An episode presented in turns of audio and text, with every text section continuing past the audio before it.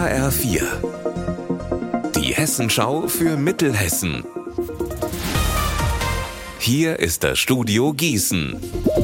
Ich bin Anne-Kathrin Hochstrat. Hallo.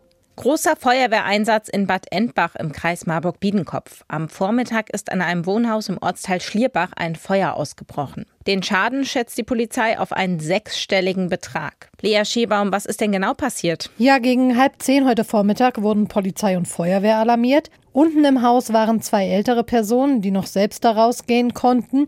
Im Obergeschoss war aber auch eine 28-Jährige mit ihrem Säugling. Die beiden hat die Feuerwehr mit einer Leiter aus dem brennenden Haus gerettet. Alle vier sind zur Beobachtung ins Krankenhaus gekommen. Insgesamt waren 150 Einsatzkräfte vor Ort und neben vielen Rettungs-, Notarzt- und Feuerwehrwagen auch ein Rettungshubschrauber.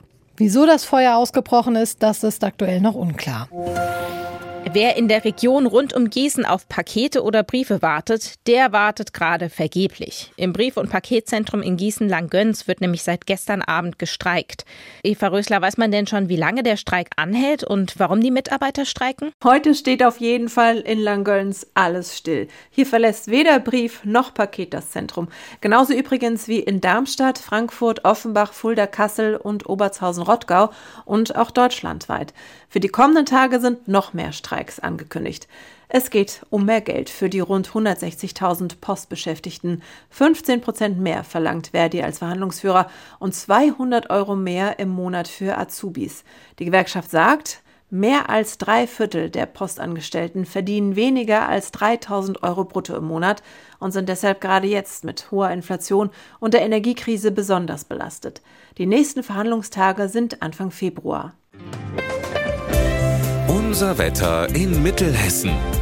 Zum Start ins Wochenende ist es mal mehr, mal weniger bewölkt. Ab dem Abend schneit es aus Richtung Westerwald und Taunus. Es bleibt kühl bei bis zu einem Grad in Gladenbach, einem Grad in Solms und minus ein Grad in Fernwald.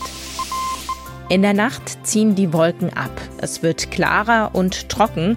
In den Tälern kann sich Nebel bilden. Auf den Straßen kann es dann wieder glatt werden. Morgen startet der Tag dann mit viel Sonne.